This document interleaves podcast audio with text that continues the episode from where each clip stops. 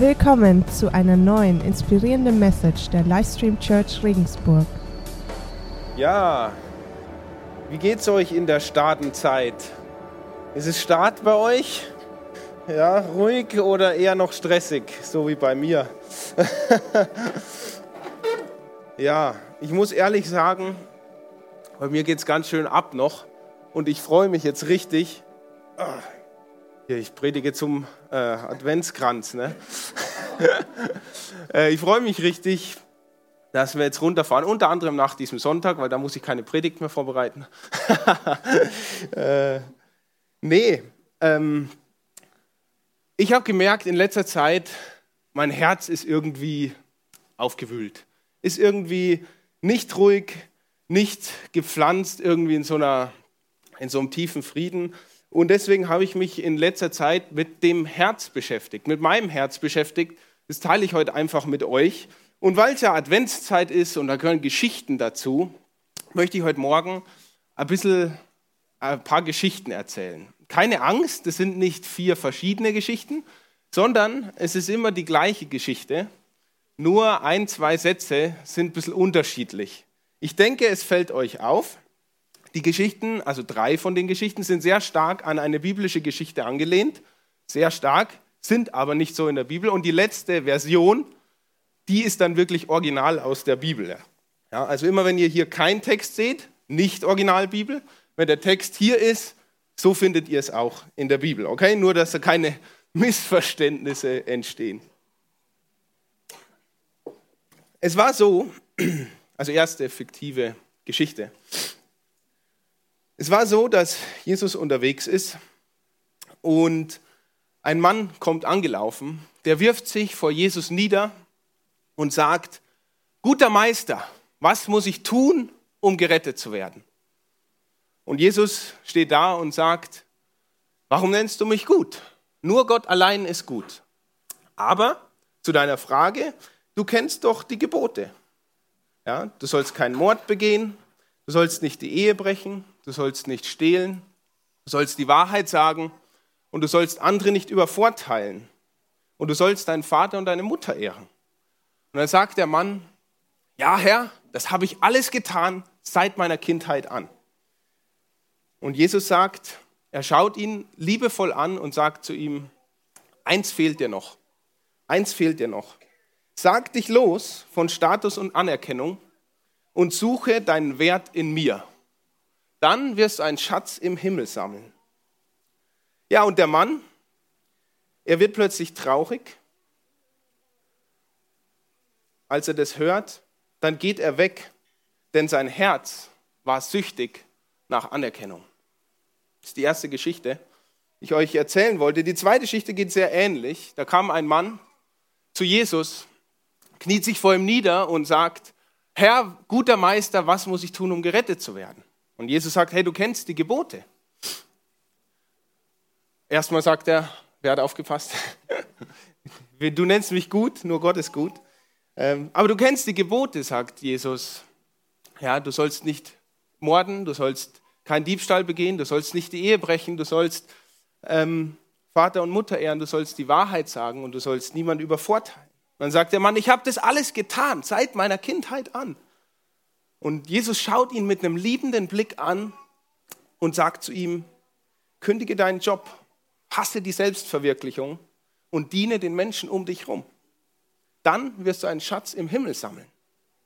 Und der Mann wird traurig, er geht von ihm weg weil sein Herz pochte auf das Recht der Selbstverwirklichung. Die zweite Geschichte. Dritte Geschichte geht sehr ähnlich. Da kommt ein Mann zu Jesus, der fällt auf die Knie vor ihm und sagt, guter Meister, was muss ich tun, um gerettet zu werden? Jesus sagt, warum nennst du mich gut? Nur Gott ist gut. Aber du kennst die Gebote. Du sollst keinen Mord begehen, du sollst keinen Diebstahl tun, ehre Vater und Mutter, du sollst niemanden übervorteilen und du sollst die Wahrheit reden. Und dann sagt der Mann, das habe ich alles getan. Seit meiner Kindheit an befolge ich diese Gebote. Und Jesus schaut ihn voller Liebe an und er sagt zu ihm, eins fehlt dir noch. Lass dein Leben nicht von deinen Launen bestimmen, sondern tu, was gut und richtig ist. Dann wirst du einen Schatz im Himmel sammeln. Und der Mann wurde traurig und er ging weg, weil sein Herz hatte keinen Willen, Versuchung zu widerstehen. Das war die dritte Geschichte. Ich spanne euch auf die Folter, ja. Die, die, also, jetzt schauen wir uns den echten Bibeltext an. Ich denke, ihr wisst, die meisten, würde ich jetzt mal schätzen, kennen den Text. Jesus, ähm, die Geschichte ist wirklich passiert, ist kein Gleichnis, was Jesus erzählt. Aber in der echten Story ging es ums Thema Geld. Nur ich habe die drei ersten Geschichten erzählt, um ein Prinzip zu verdeutlichen, nämlich das Prinzip, behüte dein Herz. Und die Frage, wo ist dein Herz? Die echte Geschichte geht so, als Jesus, ich lese jetzt original vor, wirklich, äh, sich wieder auf den Weg machte, kam ein Mann angelaufen. Er warf sich vor ihm auf die Knie und fragte, guter Meister, was muss ich tun, um das ewige Leben zu bekommen? Warum nennst du mich gut? entgegnete Jesus. Gut ist nur Gott, sonst niemand. Du kennst doch die Gebote. Du sollst keinen Mord begehen. Du sollst nicht die Ehe brechen. Du sollst nicht stehlen. Du sollst keine falschen Aussagen machen. Du sollst niemand um das Seine bringen. Ehre deinen Vater und deine Mutter. Meister, erwiderte der Mann, all diese Gebote habe ich von Jugend an befolgt. Und Jesus sah ihn voller Liebe an. Er sagte zu ihm, eines fehlt dir noch.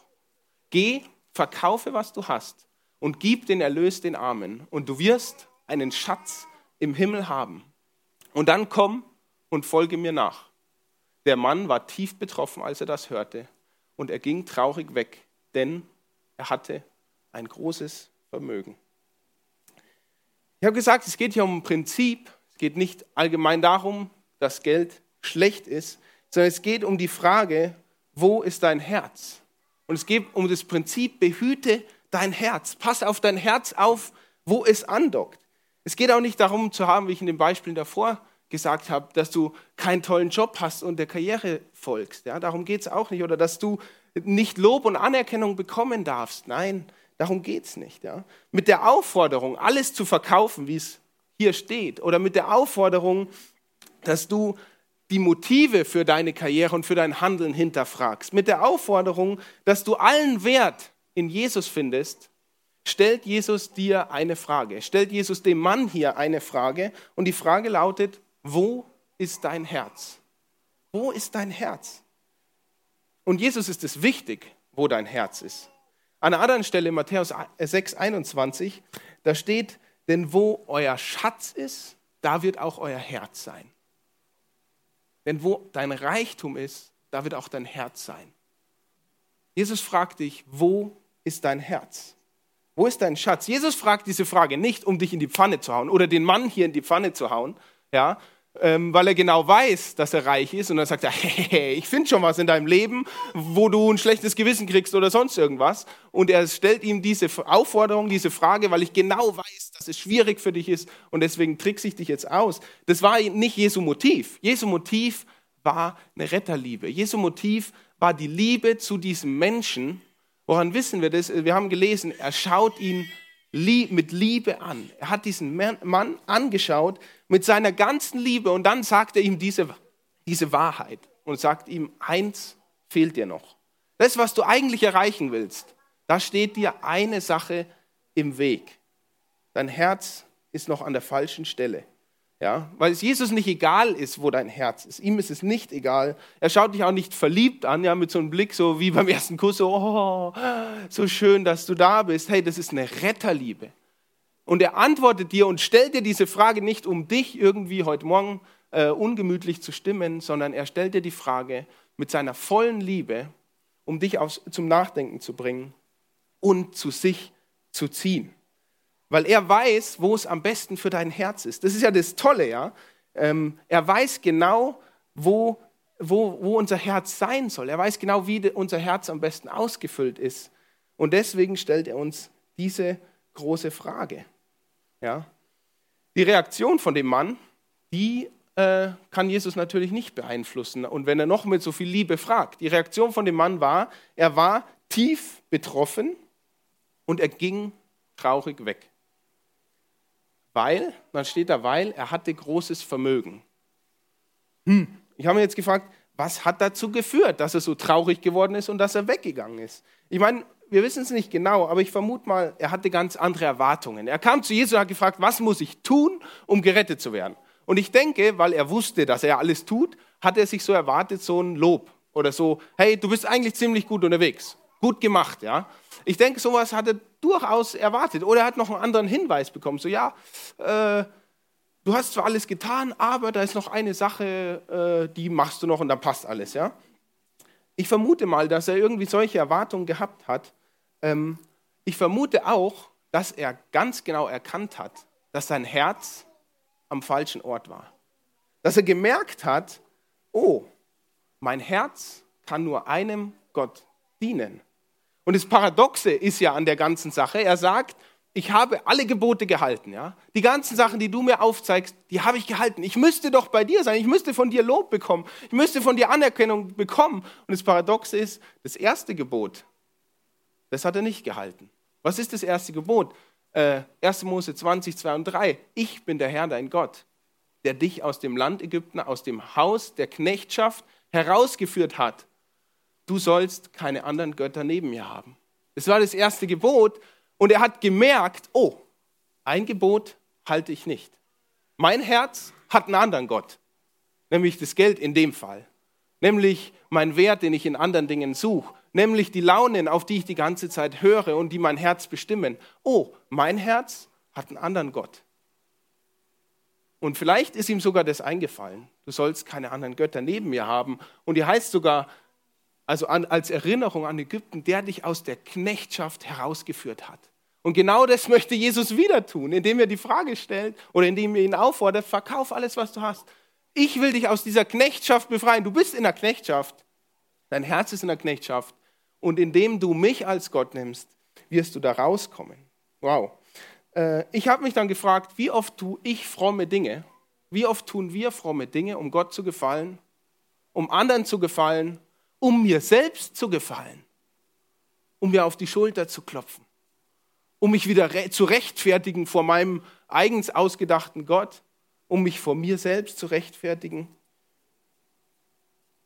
Und wir vergessen dabei, wer der eigentliche Gott von unserem Herz ist. Die Bibel hat mir ins Herz gesprochen mit einem anderen Vers, der uns auffordert, unser Herz zu behüten. Und da heißt es, Mehr als alles andere behüte dein Herz, denn von ihm geht das Leben aus. Mehr als alles andere, das, das Wichtigste, was du tun kannst in deinem Leben, ist behüte dein Herz. Pass auf dein Herz auf, was dein Herz bestimmt. Mehr als alles andere behüte dein Herz. Das hat einen Grund, weil von deinem Herzen geht das Leben aus. Nicht medizinisch gedacht, dass dein Herz Blut pumpt, also das natürlich auch, klar, aber von deinem Herzen alles, was dein Herz bestimmt, bestimmt dein Leben. Von dem Herzen geht das Leben aus. Was dein Herz bestimmt, bestimmt dein Leben. Und deswegen sagt, sagt die Bibel, pass auf dein Herz auf, behüte dein Herz. Es hat auch so zu mir gesprochen, weil ich gemerkt habe, oh, mein Herz ist gerade nicht so behütet. Ich lasse mich zur Zeit und ich muss Buße vor euch tun, ich muss Buße vor meiner Frau tun und vor, vor, vor Gott tun. Mein Herz wird zurzeit von irgendwelchen Launen bestimmt, von irgendwelcher Faulheit, die, dass ich es nicht auf die Kette bringe, das zu tun, was ich eigentlich tun soll. Ja, mich hinzusetzen, eine Predigt vorzubereiten, damit ich euch dienen kann.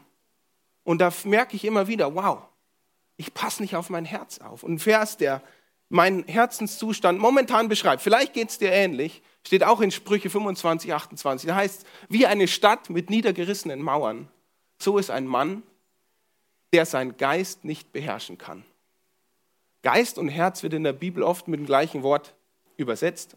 Oder das gleiche Wort in der Bibel wird mal mit Geist und mal mit Herz übersetzt.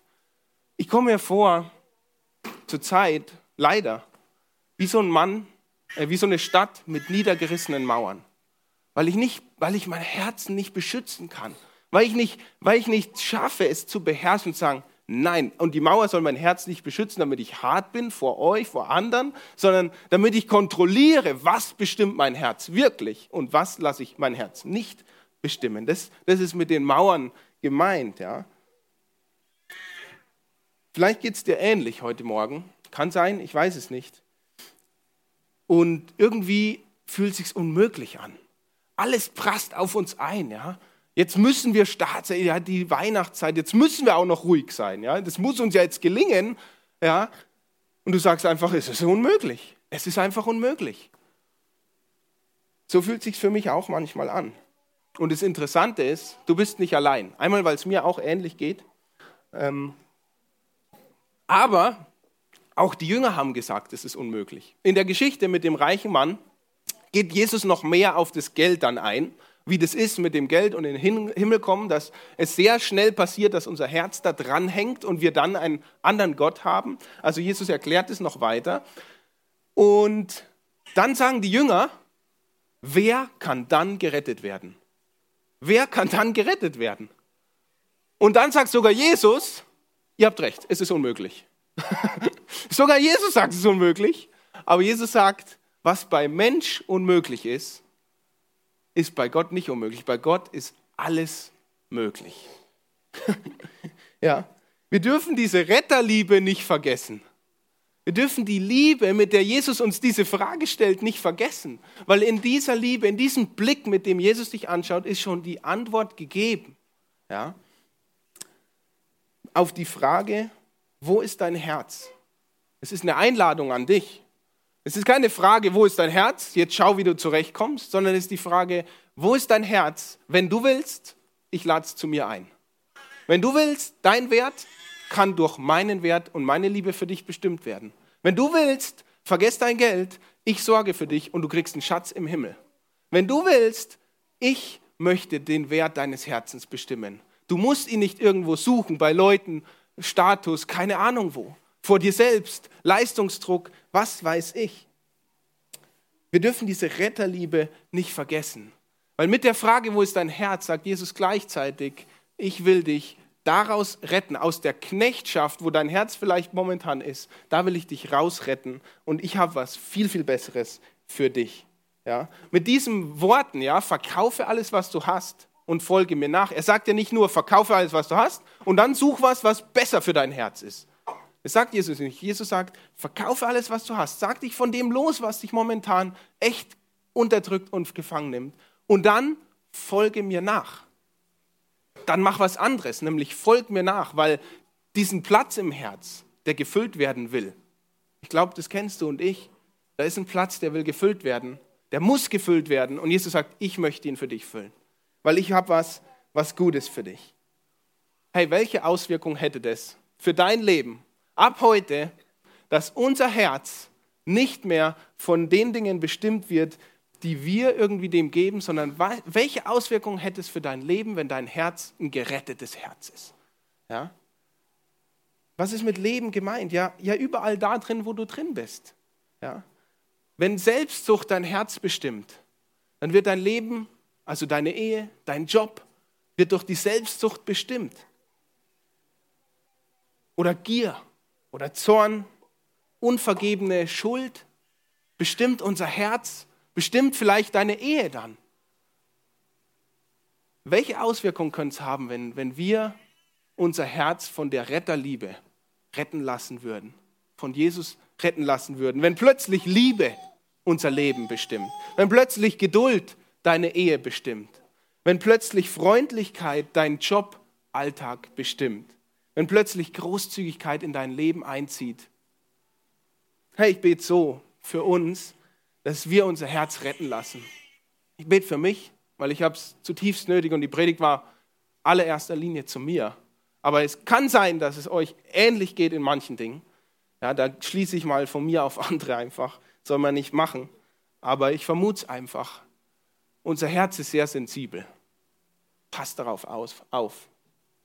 Mehr als alles andere behüte dein Herz. Und Jesus sagt, folg mir nach, weil ich will dein Herz mit den richtigen Dingen speisen. Mehr als alles andere behüte dein Herz. Amen.